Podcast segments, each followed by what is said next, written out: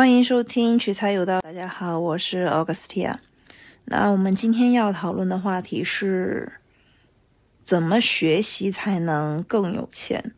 因为像昨天，今天是二零二三年十二月十七号，然后昨天是考四六级，对吧？又是一个考四六级的日子，然后下周末又会考研，然后之前呢又是在考公。哎，我也不知道为什么每年冬天反而是考试的一个非常集中的一个日子。然后现在就引申出了一个问题，怎么学习，或者是我们到底要取得一个什么样的学历，才能够保证我们相对是比较富裕的？不知道大家有没有看今年的数据？就去年其实是考研还算是一个连续增长年。今年呢，考研报名人数总人数是首次降低了，但是大家会发现是考研降了四十万，考公涨了五十万，这个数字还是很明显的，对吧？说说实话的话，就大家尤其是毕业生，想要毕业之后，他的一个选择方向更加的趋于稳定了。如果说考研可能是为了自己的前途，觉得自己可能还要在学校里进修，才能够取得一个更好的学历学位，然后出来找工作才会拥有更高的薪水。抛开这个话题，那么考公那就真的意味着大家只是想要一个比较稳定和安定的生活和工作了。宇宙的尽头就是考公嘛，这句话其实在中国大陆已经流行很久了，大家应该也多多少少有听说过。尤其是大家可能之前还认为说，哎，考研可能我考出来一个硕士或者是博士的一个学位之后，可能我可能还会想要去公司这种私企、民企、外企找工作。那么考公就意味着你还是会待在体制内了，就是公家机构了。大家尤其是疫情之后，对于“稳定”这个词真的。或者是对于稳定的生活是真的会更加向往，这个我也深有体会。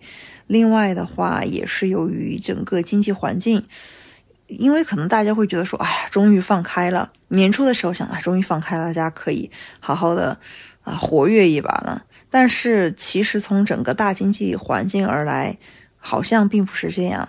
就好像大家，嗯，因为我是在深圳，呃，感受还比较明显。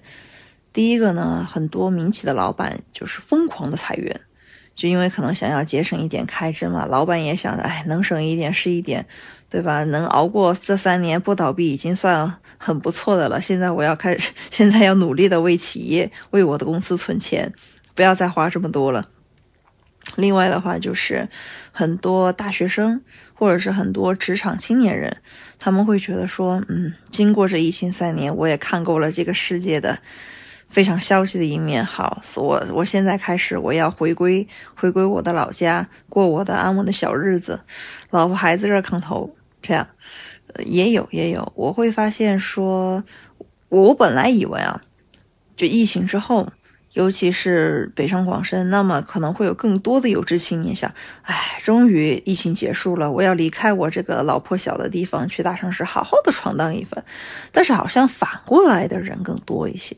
就想着，哎，疫情之后大家都不容易，可能确实大家的存款啊，对大家的压力、经济压力比较大，还不如回归家乡，过一些安稳的日子。反而现在其实乡镇，呃，创业啊、就业都比较鼓励嘛，国家都比较鼓励，又有这方面的一些政策的扶持，那还不如回家过过安安稳稳的小日子，何必在大城市受受到困扰，或者是一上。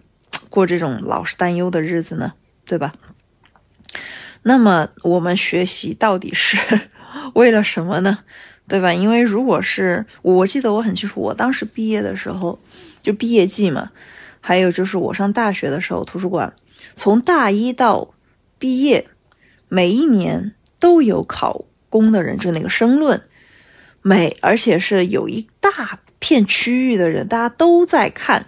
考公相关的一个资料，那么考公到底是为什么那么吸引大家呢？就第一，比较稳定；第二，它的社保公积金是全额缴，对吧？如果是非合同制的话，那么它的缴纳的基数是很全的。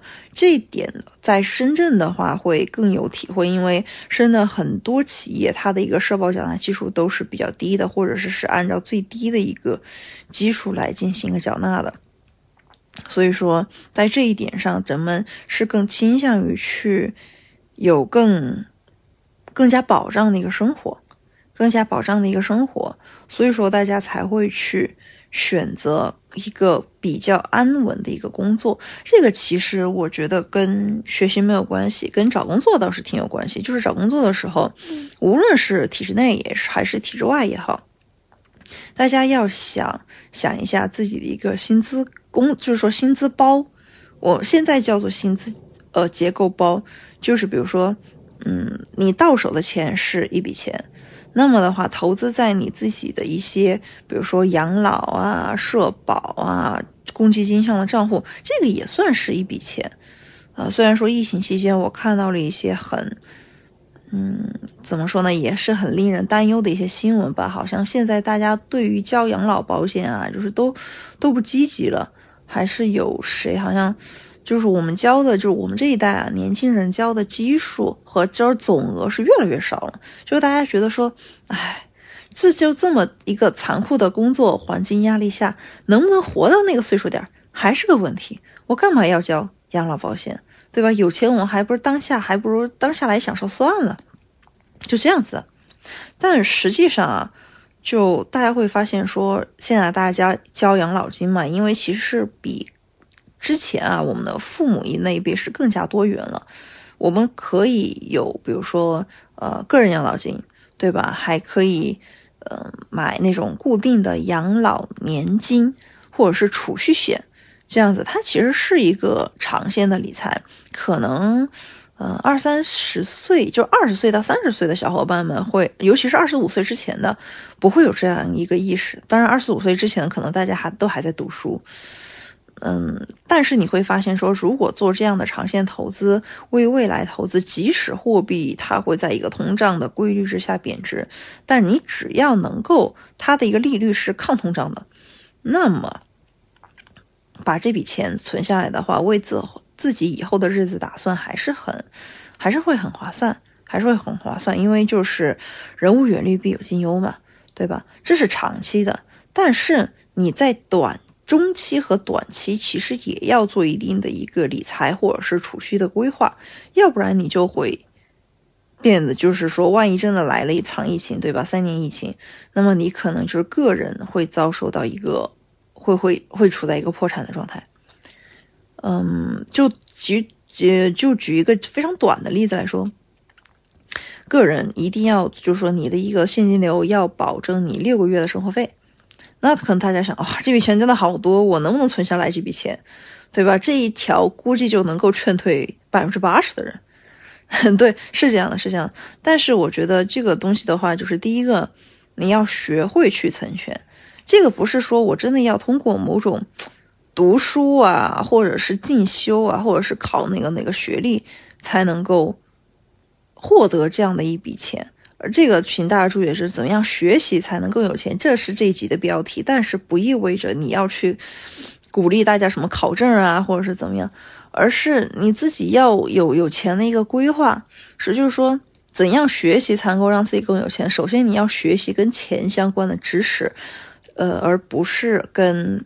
而不是反而跟你专业相关的，我个人认为会有会有，因为你如果学习了跟专业相关的，你可能会有更高的一个收入，但是不意味着你更有钱，对吧？就是你还是要存，你还是要存，就是至少是存够六个月的一个生活费。你万一，对吧？别说是个人了，你机构那个比尔盖茨不是也说过吗？微软离破产也只有十八个月。这个是很现实的一个问题，就是微软其实已经算是比较，就是在美国而言都算是一个比较稳定的公司了。我我个人认为，所以说，而且美国的话，它其实相当相对而言的话，美国人对于稳定这个词追求的反而没有中国人这么高，对吧？但而且的话，而连他们都会觉得。就是只有微软只有十八个月就就快破产了，那么其实大家还是要有危机意识的，不是说大家要在冰箱里存多少冻货，反而是钱就是存在你银行里的一个冻货，但是你不要存那种手续费特别高，然后拿出来特别困难的那种。其实大家就存个定期就好。然后现在呢，存个稍微长一点的定期，比如说半年、一年，那么它的利率其实还还是可以普遍的抗通胀的。就大家有这方面的意识就好，不要乱花钱。真的就是这么个学习法儿。就首先呢，让自己更就是说时间上去投入更更有价值的一些事事情上，嗯，不要说是整天就想着买买买，然后呢消费，那么的话，你你你你不会有钱这样，然后反而呢你还存不下钱，那你就会更加贫穷，真的就是这样。啊，另外的话就是多投资，多多做一些自己的一些投资，对吧？学习是一方面，就看这个你你要学哪些呢？第一个，你可以学自己的一个专业知识，对吧？专业知识能够让你成为一个更薪水更高的劳动力。第二呢，可以学一些通识类的知识，比如说外语、计算机，对吧？然后或者是学一些 AI 相关的嘛，对吧？提升自己的一个第一个工作效率。第二呢，就是我是真的发现说，掌握两门及三门以上语言的人，他的收入是比，呃。就是每同专业没有那么强呃的那个就只会一门语言的人，确实收入要高一些，因为你能够跟这个世界产生更多的连接，对吧？其实你找工作也是啊，你你但就是说，如果你只会一门语言，那么你就只能产生一个单向的连接。那么如果你会多种语言，那么同样是两个点，你可能会产生多条路径的一个连接。那么在不同的路径上。不说一一条路径就是有一笔收入，那么多条路径，对吧？这个就不说了。其实，所以说这个就是学语言的一个好处，这个可以跟大家再再再讲一下。然后另外呢，大家学习的是什么？学习要学会那种反诈骗，就是反传销，就这方面说反过来，你要学会如何保护自己的一个钱，这个反而是。嗯，从反就是说逆向思维的角度，能够帮大家保护好自己现有的一个钱。如果前两者是帮大家开源，那么这个呢就是帮大家节流，而且是那种能够截住大流的那种反诈骗、反营销，防止大家头脑一过热，对吧？就就把那笔钱花出去了。然后这笔钱呢，可能是你你被骗了，它不是属于那种你可能。买一个理财或者是基金，它可能一段时间亏了，但是它只亏了一部分，它不是那种血本无归。然后这个呢，就是 防止你血本无归的，这个其实是蛮重要的。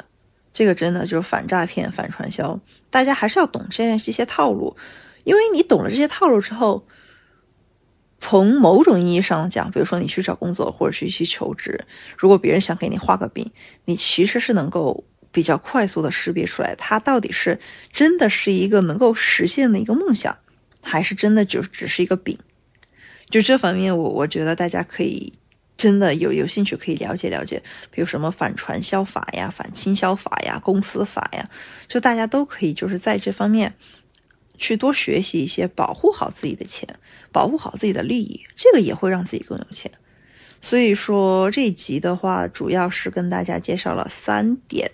大家可以去，真的可以去实操一下，怎么样去学习的？就是四六级和考研呢，就是这种只是，我个人认为算是第二种吧。第二种，或者是有一部分是属于第三种，就是让自己更稳定，让自己赚一些稳定当中的钱啊。这个肯定是我还是很认可的，还是很认可。包括我看是昨天吧，看到了一个新闻，我翻一下，是。是微信公众号的一篇文章，是说哪个的一个老总？我看一下，嗯，好像是江淮汽车还是江江南造船？对，江南造船的研究所所长，他不仅是学了他本身的一个专业，他的是工程力学出身嘛，专业是工程力学。然后，因为他的公司研究的产品涉及了医学、机器人、新材料等多个领域，所以说他就自学了产品细节能所涉及的各个学科领域。你想，就是这样的人，他怎么能不成功？请问，对吧？